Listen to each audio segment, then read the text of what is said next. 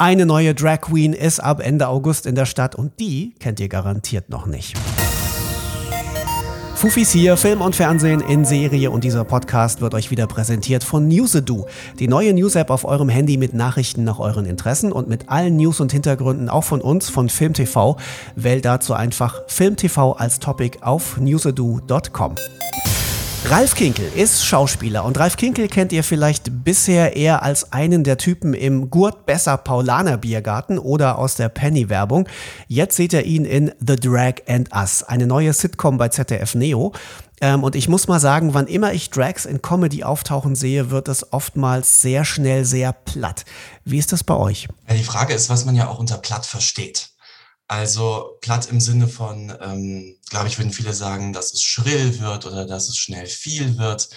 Ähm, das ist bei uns tatsächlich nicht der Fall. Ich habe sehr oft ähm, jetzt auch beim Drübergucken das Gefühl, dass witzigerweise es so entsteht, dass ich finde, dass äh, Christian oder Katharin eben als Drag Queen ähm, sehr oft mit die am meisten nachzuvollziehende Person ist aus dieser Wohngemeinschaft und sehr viel Herz hat und sehr viel Güte hat und sehr viel ähm, bei allem, was, äh, was er so anstellt, äh, sehr viel Sympathiepunkte auch sammeln kann.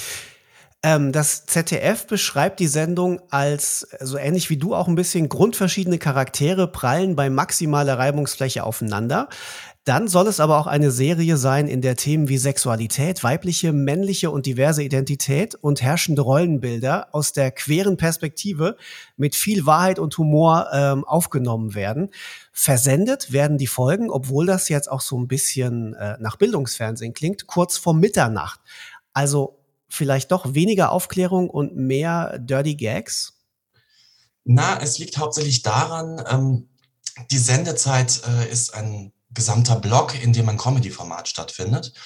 Und äh, ZDF hat sich dafür entschieden, wie Sie jetzt wohl auch gesehen haben während der Pandemie, dass es äh, in der Mediathek ganz schön gut funktioniert, gesamte Formate zu senden. Deswegen ist hier definitiv der Hauptfokus auf der Mediathek. Auch mit den anderen Formaten, die zu genau dem Zeitraum gesendet werden, ähm, ist es das für die Zuschauer eigentlich das Zugängliche. Und die ähm, lineare Ausstrahlung ist einem ganzen Block geschuldet.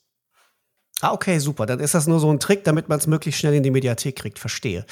ähm, du spielst äh, Katharin, die Drag Queen. Drag Queen Katharin, reimt sich ja sogar. Ähm, war das sehr dein Ding oder musstest du dich sehr verbiegen dafür? Also, ich habe davor nur Theater gespielt und habe im Theater aber auch einmal ähm, eine sehr kleine Drag-Rolle gehabt. Das Ding ist jetzt, da ich selbst aus der Queer-Community komme und praktisch damit ähm, aufgewachsen bin, wegzugehen, immer von Regensburg nach München gefahren bin, habe ich dann schon mit 16, ich glaube, da zum ersten Mal diese riesigen Frauen gesehen, die den ganzen Club überstrahlen und die dastehen und für mich wahnsinnig faszinierend und wunderschön waren.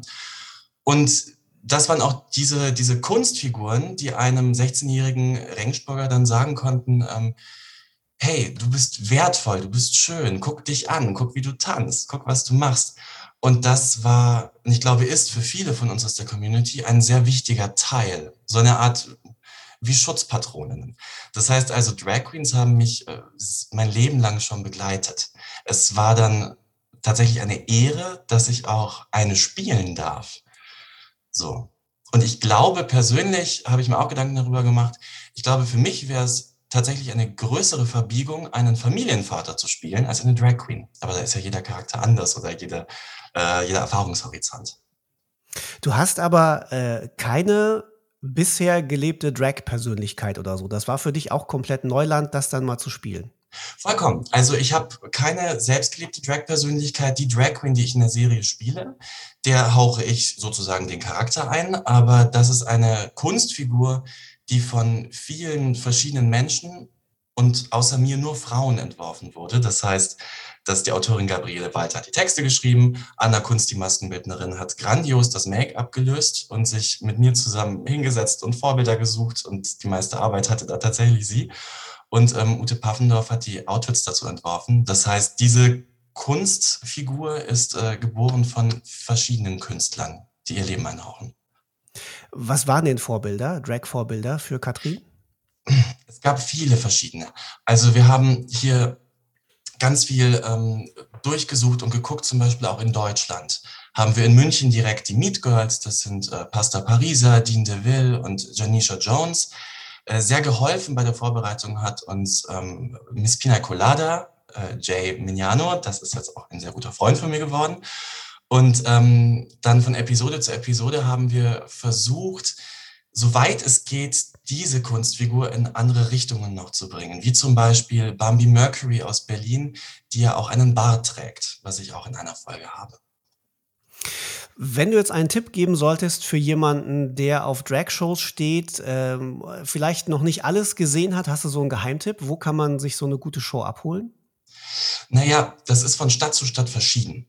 Das heißt, ähm, meist in den pulsierenden Städten in Deutschland, wo wir dann ähm, Berlin und München und Köln und Hamburg haben, da ähm, kann man das googeln, da findet man meist eine Auswahl und die Geheimtipps gibt es meist dann auch in den Clubs selbst.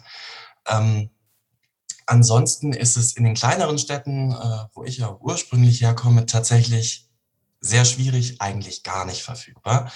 Ähm, da muss man dann auf Fernsehen oder tatsächlich auf Livestreams zugreifen oder direkt in die großen Städte zu den Drag-Shows fahren. Wo wir gerade über äh, Inklusivität und eine inklusive Serie reden, wie stehst du zum Gender-Sternchen? Ich finde, das Gender-Sternchen stört mich persönlich überhaupt nicht. Ich finde gerade gut, dass es, ähm, dass es die Diskussionen gibt über das Gendern, dass das gerade so in die Mitte von, äh, von Diskussionen gerückt wird. Ähm, und frage mich immer, also ich bin tatsächlich, ich beobachte das Ganze verwundert darüber, dass es so sehr in die Höhe geschaukelt werden kann, da es ja zum Schluss doch für mich in meinem persönlichen Alltag relativ wenig auslösen würde. Deshalb, weil es sich so sehr hochschaukelt, bin ich eher dafür, weil ich denke, hm, gut, ich glaube nicht, dass alle brennend aus Häusern laufen werden, wenn wir jetzt dieses Gender-Sternchen haben. Ähm, um dich mal persönlich ein bisschen besser kennenzulernen, wenn du eine Sache auf dieser Welt ändern könntest, die aus deiner Sicht schief, wahrscheinlich total schief läuft, welche wäre das?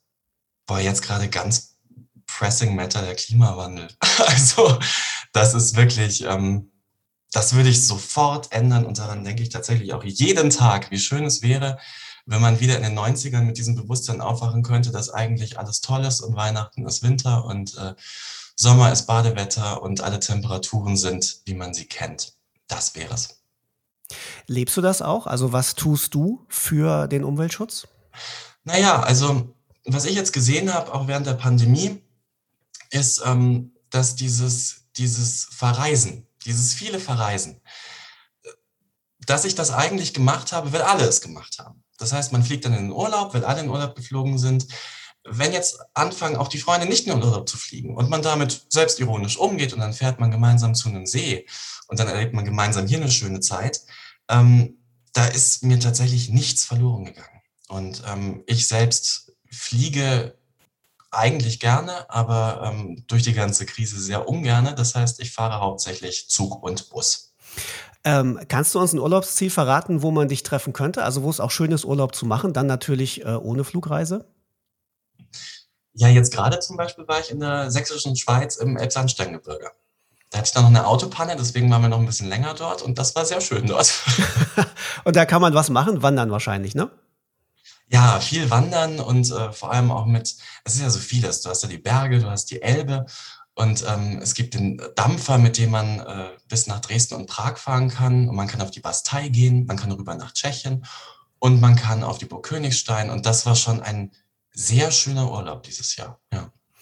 Wenn du ansonsten Freizeit hast, äh, läuft dann bei dir auch ganz viel der Fernseher und wenn ja, womit? Also Netflix, normales Fernsehen, was guckst du so, um dich zu entspannen, wenn du guckst?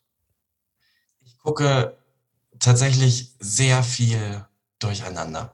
Was ich jetzt in letzter Zeit viel geguckt habe, ist tatsächlich, was ich bemerkt habe, sehr viele lustige Formate wie ähm, Sitcoms oder Komödien und dass ich äh, witzigerweise seit einem Jahr nicht mehr so gut klarkomme mit, ähm, mit richtig dramatischen Filmen oder Shows. Und ich weiß nicht, ob das gerade an der Gesamtsituation liegt oder, ähm, oder ob das am, keine Ahnung, im Alter liegt. Aber ich, ähm, gerade gucke ich sehr viel Witziges und das durch die Bank.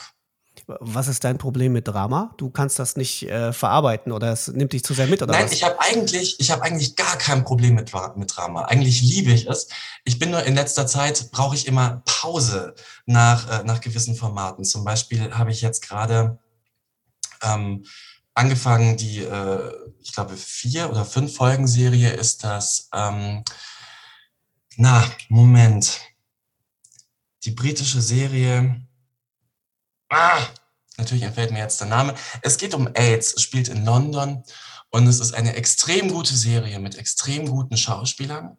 Und ähm, das, äh, das Problem daran ist, dass alle langsam nacheinander an AIDS erkranken zu einer Zeit, in der man noch nicht weiß, was es ist.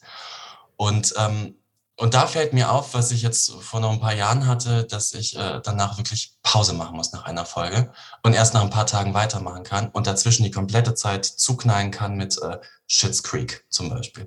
Okay, das also Shits Creek wäre schon mal für dich äh, ein Comedy-Tipp. Ähm, kannst du uns mit noch was anderem inspirieren, wenn du gerade so in Comedy drin steckst? Was ist so richtig geil? Erzähl mal. Also, was ich so richtig geil finde, was ich immer wieder gerne gucke, ist äh, mein Alltime favorite Die Nanny aus den 90ern mit Fran Drescher. Da, ähm, das ist für mich äh, ähnlich wie viele das auch beim Format Friends haben, ähm, ein Gefühl von nach Hause kommen und, ähm, und äh, lachen dürfen und äh, ständig herzlich lachen und eigentlich schon mitsprechen können. Ich empfehle jedem, der es auch schon mal gesehen hat, das nochmal anzugucken, weil es lohnt sich wirklich immer wieder. Ähm, Jetzt läuft ja gerade Promi Big Brother. Kurze Frage an dich. Wäre das für dich vorstellbar, auch in so ein Haus zu ziehen und dich drei Wochen beobachten zu lassen? Wäre das was, was du durchstehen könntest? Ich glaube nicht, dass ich das durchstehen könnte. Warum nicht? Ah, naja, also ich denke, ich denke, ich würde dem, äh, dem Lagerkoller verfallen. Äh, ich würde wahrscheinlich äh, vollkommen äh, unter Verfolgungswahn irgendwann leiden. Überall Kameras. Ähm, man ständig auch im Fokus alles, was man, was man sagt könnte. Nein, nein, nein, nein, nein, das könnte ich nicht. Was ihr aber tun könnt zu Hause, ihr könnt The Drag and Us gucken. Ab Dienstag, 31. August, sind alle Folgen in der ZDF-Mediathek zu sehen. Oder ihr schaut immer dienstags, dann in Doppelfolgen um 23.45 Uhr bei ZDF Neo. Danke und tschüss, Ralf Kinkel. Bis bald, schönen Tag dir noch. Tschüssi. Tschö. Ciao.